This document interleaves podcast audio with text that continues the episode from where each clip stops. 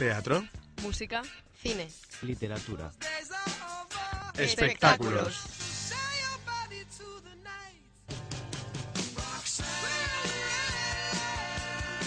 Aquí comienza Culturasis. Luis Prado y Fabián Bouzas. En Huencón Radio.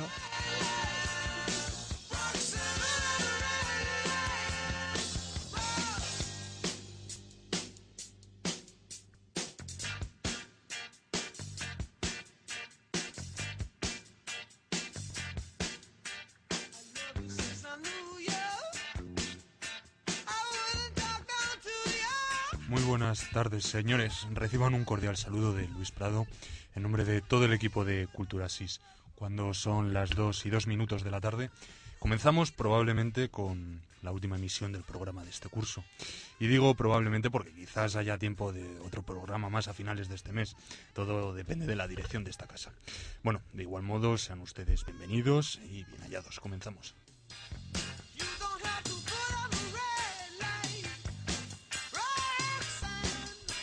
Y rápidamente estamos con Fabián Bouzas. Fabián, ¿qué tal? Hola Luis, buenas tardes a todos los oyentes de Culturasis. Hoy, puesto que es el último día de emisión de este programa, queríamos salirnos del margen habitual de Culturasis. Traeremos con nosotros a invitados propios de esta radio que realizan otros programas distintos, para repasar de algún modo la trayectoria radiofónica de esta cadena a lo largo del año. También les queríamos acercar antes de todo lo propuesto a las tierras gallegas, más co- concretamente a su literatura, reconocida culturalmente por los grandes artistas literarios que ha albergado a lo largo del tiempo. Y si se atreven a participar, pueden usar nuestros medios que les facilitamos, bien por Facebook o a través de nuestro correo electrónico culturasis.hotmail.com o bien por teléfono en el 91 211 55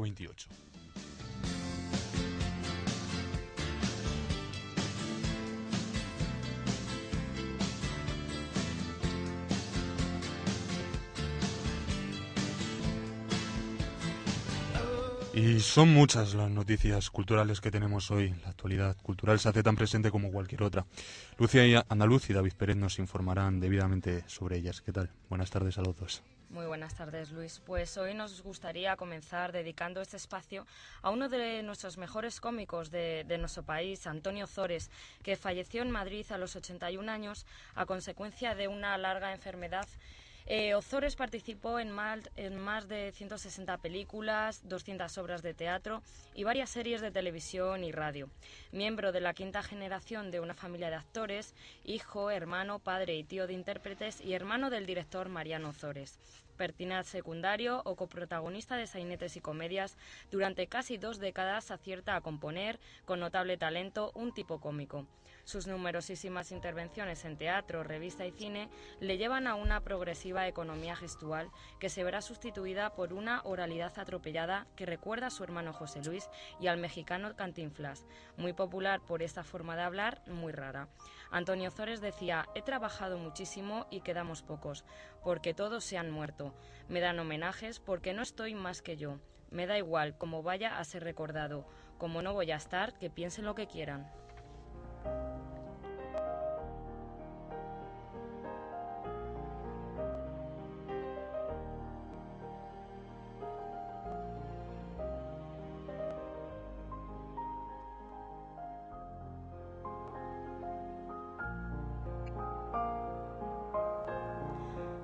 Hoy nuestro programa, como no, se lo vamos a dedicar a Mariano Zores.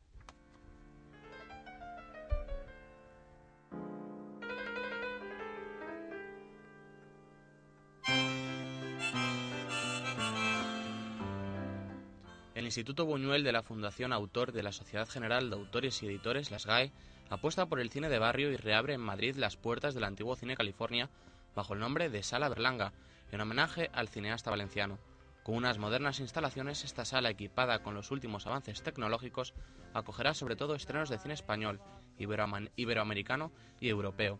El nuevo cine, preparado para proyectar filmes en 3 35 milímetros, digital 4K y 3D, cuenta con un aforo de 250 butacas, 8 de ellas adaptadas para minusválidos, frente a las 541 del antiguo cine situado en la calle Andrés Mellado de Madrid. Con este proyecto, como señaló Gutiérrez Aragón, se quiere reivindicar el cine de barrio.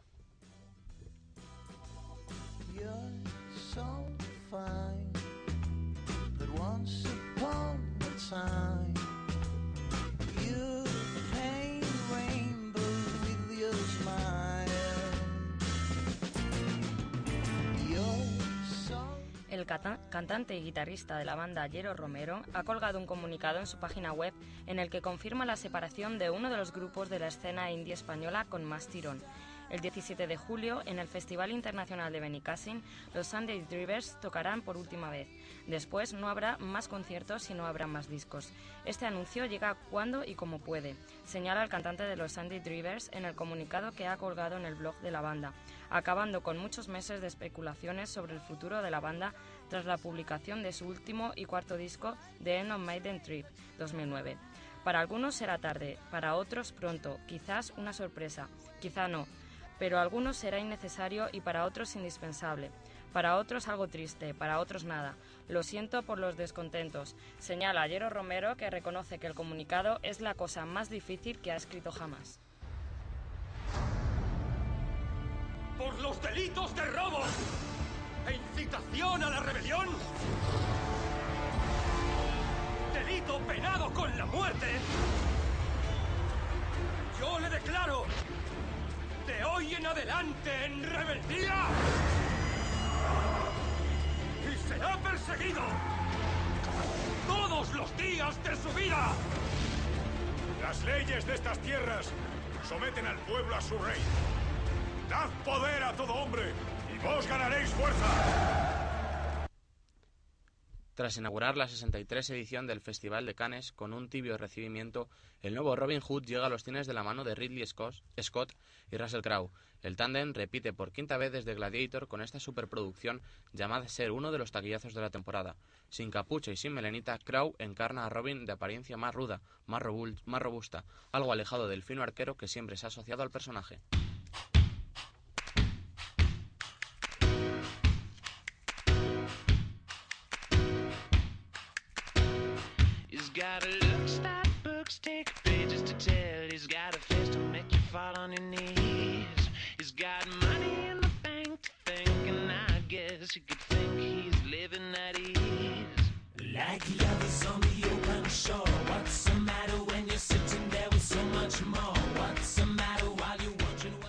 La residencia de estudiantes cumple 100 a- 100 años y lo va a celebrar durante 2010 y 2011 con una programación que dentro de la normalidad sí hará que la institución salga de la colina de los Chopos y programe actividades en los museos del Prado, el Reina Sofía e incluso el Museo del Cairo en torno al diálogo entre tradición y, mo- y modernidad así como en Caixa Forum con una muestra dedicada a Lorca y Dalí. Además de poesía, música o ciencia, la residencia presentará sendos montajes de teatro con el Centro Dramático Nacional y la Abadía.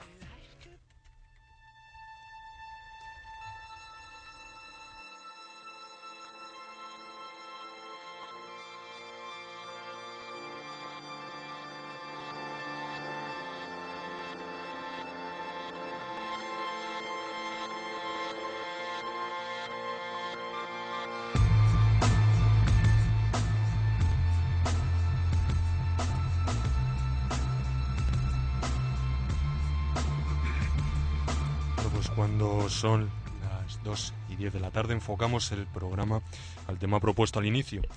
Hacemos referencia a las letras galegas, la literatura emanada de las tierras del norte, el verso, la prosa, de los escritos con tinta y pluma, escritores de plomo, con fuerza y nostalgia, escritores perpetuos.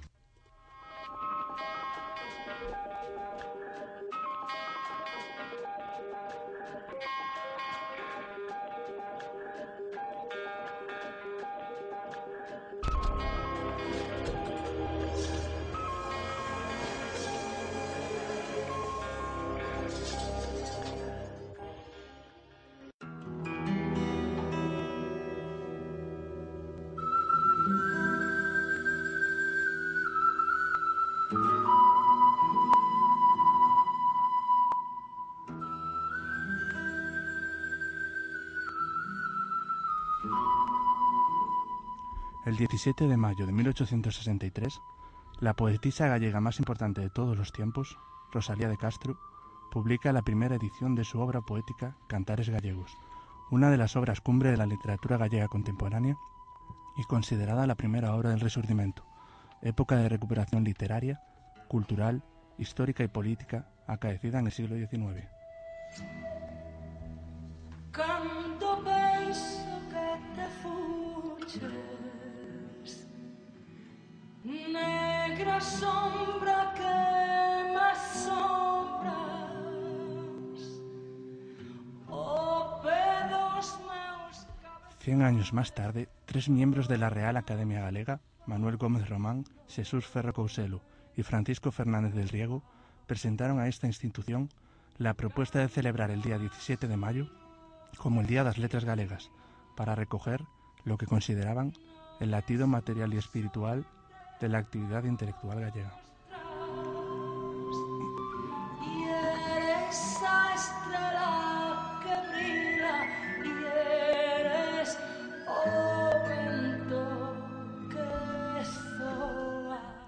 La propuesta tuvo una grandísima acogida por parte de todos los estamentos, no solo literarios, sino también en los ambientes populares.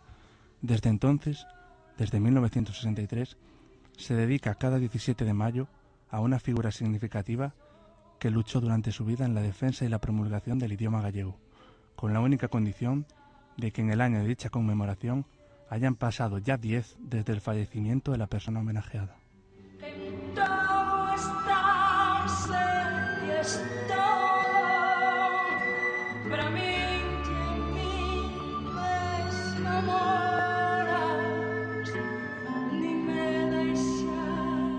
Desde 1963 hasta ahora, muchos han sido los nombres de ilustres personalidades a las que se les ha rendido honores en este 17 de mayo.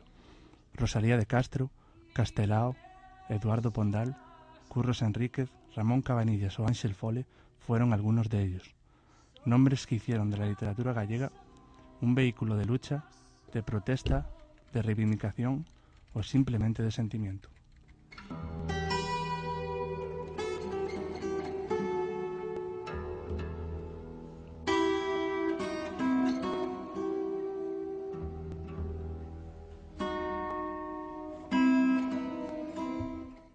Este año 2010, el Día das Letras Galegas es dedicado al poeta Uxío Noboneira, nacido en Ocourel en 1930.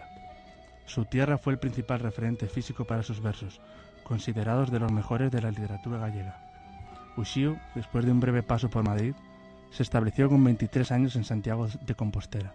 Sus experiencias en la capital de Galicia fueron fundamentales, ya que despertaron en el escritor una nueva conciencia gallega que se fue forjando a través de sus contactos con el galleguismo de la época. Este es uno de los primeros poemas que escribió Uxío Noboneira. Se llama O Pazo de Tor. Pallas, ervas, xestas suces a ferver, follas, framullas a podrecer e todos os mortos a facer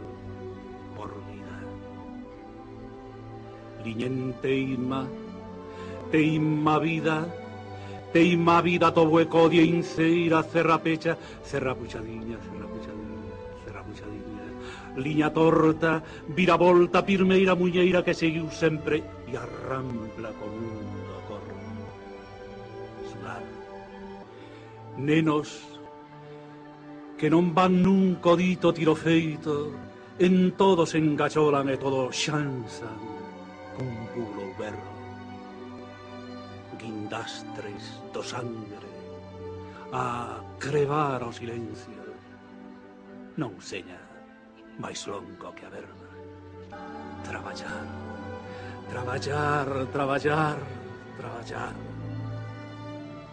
Astra cegar e xordar. Sei que somos presto. E señalo, pois. Mais sin tender pontes en demasiado ondas. Unha ponte a chegar xusto dunha beira a outra na que se reconoza a cara do home.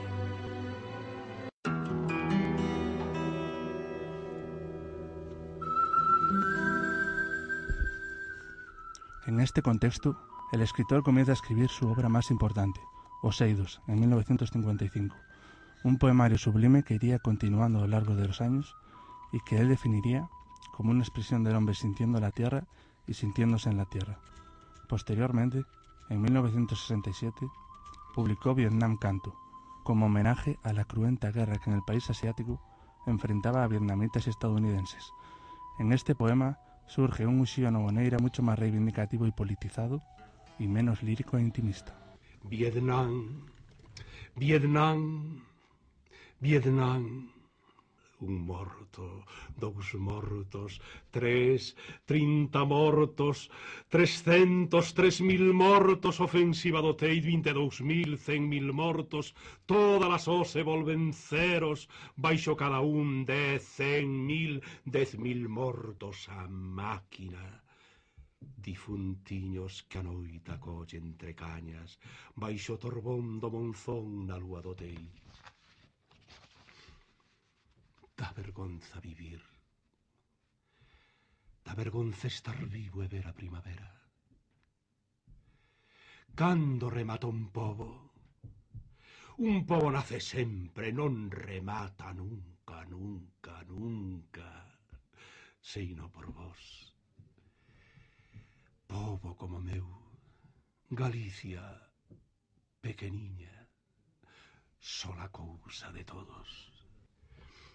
Nas cidades do suleste lonxe E xa todas son aldeiña do lado. Ué, Saigón, Danán Con irmãos e parentes meus Galegos de a diario. Mais que non o esqueceron como non o esquecemos. Tanto que ás veces perto chaman Home, se ollamos por quen? Non son eu tamén que nei Quiquedo, que estou matando a Ilí, luxando Galicia como se luxan Kansas, New Jersey, California, Colorado, Jova, nomes tan limpos. Perdón por esta paz. Non. Eu sei que cantar non é igual. Perdón tamén por este tempo cas palabras.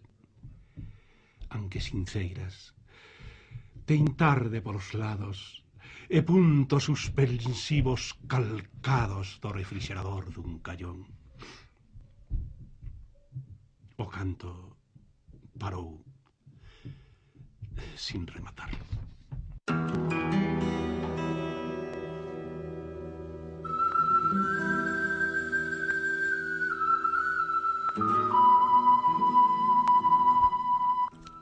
En el año 1981 edita conjuntamente todos sus poemas en un libro titulado Os Eidos, o libro do Courel, y dos años más tarde se instaló definitivamente en Santiago de Compostela, donde fue elegido presidente de la Asociación de Escritores de la Lengua Galega, cargo que ocupó hasta su fallecimiento.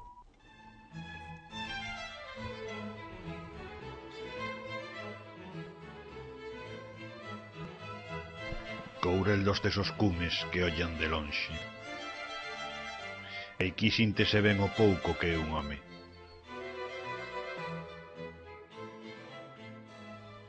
E Indira pía páxaro e a boca do faro.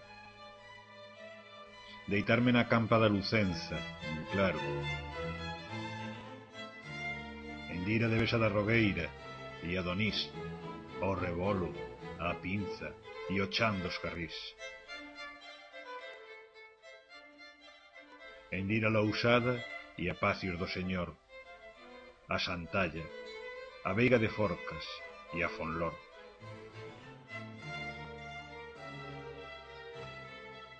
Endir o Cebreiro, pasar por Liñares, Rubiro Oribio, a Cervantes e a Ancares. Endir a Cido e a Castro de Brío, baixar e andar pola ourela do río. Endeira céramo, cruzar o faro, e entón devocar para baixo cara a Oense e León. Endeira Gales e a pena da Irexe. E a un eido solo onde ninguén me vexa.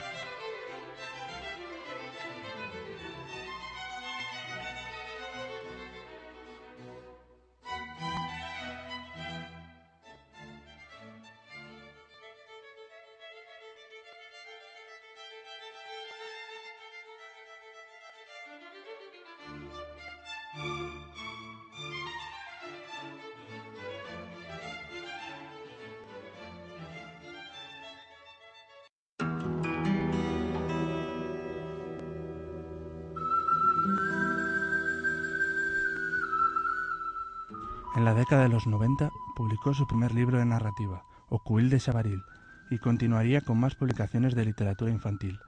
Finalmente, Uxío Boneira falleció el 30 de octubre de 1999, dejándonos un legado histórico y cultural importantísimo. Se fue así una de las figuras más importantes de la literatura del país, en silencio y sin hacer ruido, como a él le gustaba, pero sin renunciar a los valores que a cada ser humano le corresponde. Porque como bien solía decir, A responsabilidade da lingua é de todos, non só dos escritores de lingua galega nin dos nacionalistas defensivos ou críticos. A todo galego, sexa do partido que sexa, incumbe a responsabilidade da supervivencia da lingua e a reivindicación da dignidade nacional de Galicia e o dereito da autodeterminación, recoñecido nominalmente para todos os povos. Feliz Día das Letras Galegas.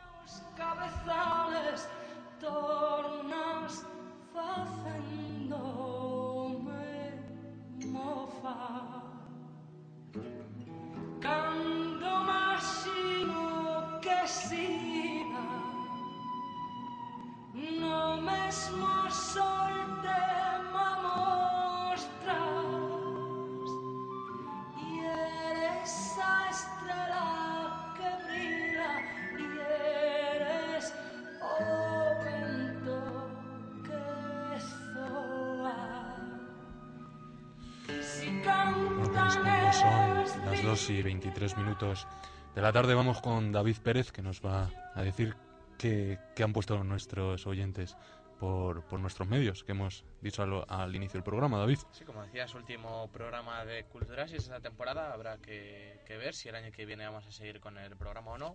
Eh, Loreto Orejas nos da la enhorabuena por el programa. Ujú. Dice que formamos un gran equipo, que, que desea que sigamos con el programa en otros medios, aunque no pues, pueda ser Wencom. Sí. Principio del año que viene, no se sabe si habrá Culturasis o no, y si lo habrá, pues será en Wencom. Bueno, eso lo, lo veremos y lo de otros medios eh, yo creo que está bastante difícil por ahora. Y que, y que nada, nos manda un saludo y Raquel López, eh, nuestra fan número uno, se podría deci- decir así, de Culturasis, pues lo mismo siempre, que siempre nos escucha, que es una pena que Culturasis termine, que siempre lo que podía lo escuchaba y si no lo escuchaba por el podcast. Y nada, que nos manda un saludo y que enhorabuena por el programa que hemos realizado Y a, este año. a nosotros también quizás nos da cierta pena el que se acabe el programa porque a pesar de que es mucho trabajo pues también em- ponemos mucho empeño tenemos mucha ilusión en que, en que esto Y le continúe. damos las gracias a nuestros oyentes que, que han estado ahí, que nos han firmado en el Facebook para comentar, que nunca lo decíamos.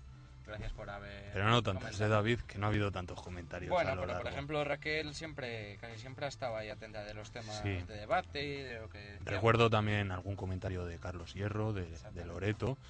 Bueno, pues a ver si el año que viene sigue así. Continuamos.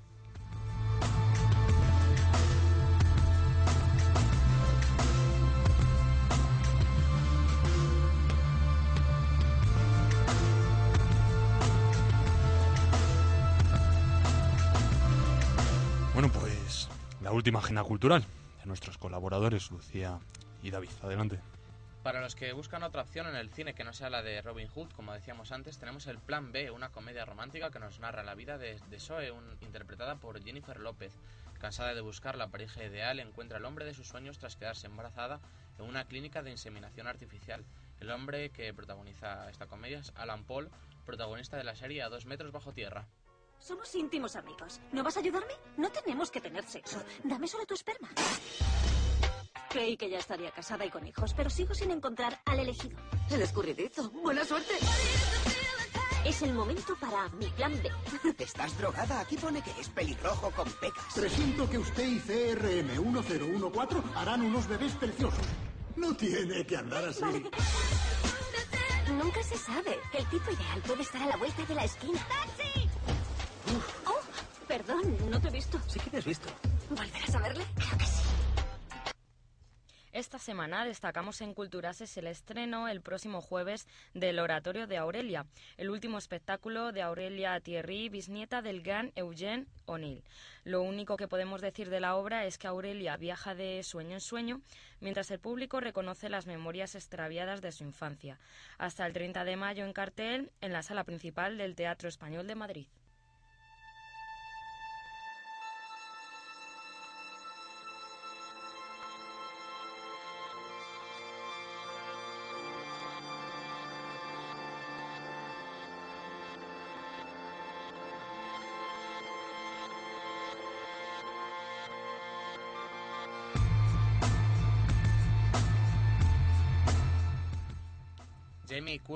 A Madrid. El pianista cantante inglés actuará el miércoles de la semana que viene en la sala La Riviera. Haceros con vuestra entrada si no queréis quedaros en ella, ya que de forma anticipada son 46 euros. Hello, innocence. Though it seems like we've been friends for years, and I'm finishing.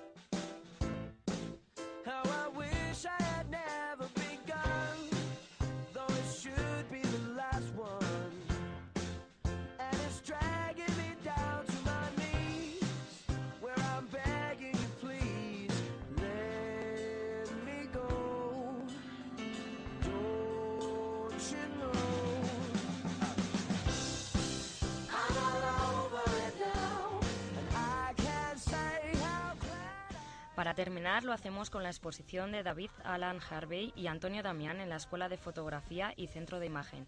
Hasta el 1 de junio podrás disfrutar de las grandes obras de estos dos fotógrafos en la sala EFTI de forma totalmente gratuita.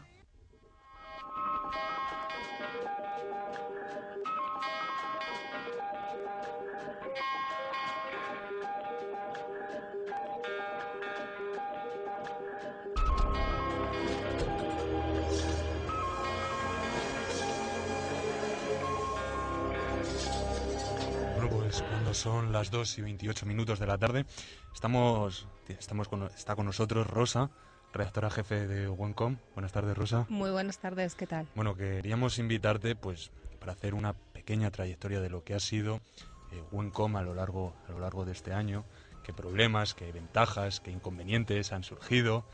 Bueno, cómo se plantea eh, la radio al año que viene, si va a haber mejoras, qué, qué iniciativas se van a proponer. No sé, si nos podrías contar algo, Rosa. Bueno, pues la verdad que este año lo que ha sido el, el primer aniversario de, de Wencon, que fue el pasado mes de marzo, eh, nuestra valoración ha sido muy positiva. Tenemos la gran suerte de contar y siempre decimos que nuestra redacción es la redacción más grande del mundo, porque por ella, bueno, pues pasan como alrededor de 300 alumnos al año. Entonces, no todas las redacciones pueden, pueden contar con ese número de, de redactores y de, de trabajadores. Eh, este año hemos tenido algunas novedades, como ha sido, por ejemplo, pues un poco más la, espe- la especialización en el caso de los fotógrafos. También hemos tenido novedades en lo que ha sido, bueno, Wencon News, que ha presentado una nueva página. Sí. Eh, y para el año que viene se nos plantean nuevos retos, pero queremos también que participéis vosotros. Y también tenemos que decir que este año vamos a tener una novedad. Eh, una novedad universitaria, bueno, que es a nivel mundial, es, es la, primera, la primera vez que se hace y es la retransmisión de un mundial de fútbol. Y ha sido, eh, bueno, pues un proyecto que ha partido, no ha partido ni por parte de profesores ni por parte de profesionales. Ha sido una iniciativa que ha partido de vosotros, ¿no? De, de los alumnos, que algunos de, de ellos estéis además en, en este programa, ¿no? Sí, Y- incluso, incluso Alberto es uno de los artífices de, de ese, de ese programa especial del Mundial, Alberto. Exactamente, que a lo Pues mejor sí, la podía hacer que un adelanto. hemos, hemos intentado, pues sobre todo, aprovechar estos medios que nos da la facultad para hacer aquello que nos gusta y qué mejor manera de a los que nos gusta el fútbol y el deporte de retransmitir un evento tan importante como el Mundial de Fútbol. Sí, y Alberto, bueno, ya que estamos... Perdona, Luis, decir que el lunes a la una y media empezamos con el primer programa Silbato Mundial aquí en Uencom. Claro, sí, eso, eso es lo que le quería preguntar, exactamente, pues para que nuestros oyentes sepan cuándo pueden escuchar Pues- ese, ese programa. Te contesto yo, si quieres, Alberto. Pues a partir de, de lunes a la una y media, el primer programa es Silbato Mundial, lunes, miércoles y viernes, hasta que empiece el Mundial. Cada día repasaremos eh, un grupo, son ocho grupos, pues cada día un grupo, y luego ya empezaremos con la retransmisión del primer partido del Mundial, que es eh, Sudáfrica-México. Ujú. Luego ya continuaremos con los de España y, y partidos también que no sean de España, pues daremos un Serbia-Alemania, un Portugal-Brasil, eh, semifinales, cuartos de final, eso ya con el paso de los partidos ya se verá. Bueno, pues claro Yo que sí, creo Rosa. que lo mejor que podemos hacer es que eh, todo el mundo se conecte en www.wencom.es eh, y también a través de las redes sociales. Ahí va a estar Wencom con ese Mundial 2010. En Facebook Mun- y en Twitter. Exactamente. Alberto, no sé si querrías añadir algo más de, de este programa especial. Nada, solo dar las gracias a toda la facultad, a los profesores que se han implicado, a Rosa, a Miguel Ángel que están aquí en el periódico y en la radio, que nos han apoyado a, a poder llevar a cabo esta iniciativa y bueno, que nos escuchen, que lo vamos a hacer lo mejor que podemos, lo mejor que sabemos y que seguro que les gusta. Además, Rosa, yo creo que va a ser eh, pues uno de los programas digamos, más bestiales, ¿no? Que se han hecho hasta ahora en Wencom. Exactamente, ha sido uno de los programas más bestiales, eh, sobre todo por toda la ayuda que estamos teniendo, ayuda, bueno, pues... Por eh, todo el parte- despliegue también. Exactamente, el despliegue que, que se va a llevar a cabo, pero no podemos olvidarnos que también tenemos un programa de radio, que es el programa 108, Sí. en el que, bueno, pues eh, también queremos que, que la gente se conecte para poder escucharlo. Somos, es uno de los programas más escuchados a través de- del podcast, pero no en el podcast universitario, el Mm. podcast de, de Wincon, no. Es dentro de todos los podcasts, es uno de los 10 programas más escuchados, Sí. con lo cual estamos muy orgullosos y este también ha sido un proyecto de alumnos de primero de carrera, con lo cual no hace falta tener muchísima experiencia, sino bueno, pues las ganas con las que se viene desde, desde el primer curso, ¿no? como, como lo han demostrado estos alumnos. La verdad que los primeros cursos van, van tirando fuerte. Vienen con muchas Sí, ganas. con muchas ganas. Bueno, pues nosotros ya nos tenemos que despedir, ya ha llegado la hora. Ha sido un placer compartir todos estos programas con ustedes. Puesto que es la despedida, quería agradecer al profesor Luis Moser, responsable de la elaboración del equipo de Culturasis. Agradecer también a mis compañeros, a Alberto, a Fabián, a David y a Lucía por todo el trabajo que han hecho a lo largo de este periodo radiofónico. También a nuestros oyentes, más concretamente a Raquel López, que nos ha seguido pues, casi todos los días, por no decir todos los días, Carlos Hierro también, que han estado siempre pendientes de nosotros y nos han escrito, eh, yo creo que sobre cualquier tema.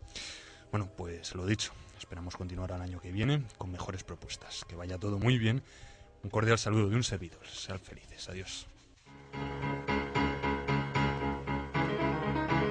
Hoy, 17 de mayo, se conmemora el Día de las Letras Gallegas, en definitiva, la gran fiesta de Galicia, pero que también podríamos extrapolar al resto del país, porque la pluralidad lingüística es un aspecto enriquecedor para todo el país. Por ello, pedimos desde este espacio radiofónico que no se usen las lenguas como un instrumento político, como un elemento de discordia, con lo que intentar escindir a la sociedad. La lengua debe servir de elemento de unión y así intentar olvidar un pasado donde tanto el catalán como el euskera como el gallego eran perseguidos. Por ello, una lengua como el gallego tuvo que mantener su cultura y su identidad en el exilio, en países como Argentina, Venezuela, México y Cuba, gracias a intelectuales como Castelao, Rafael Dieste, Luis Seoane o Eduardo Blanco Amor.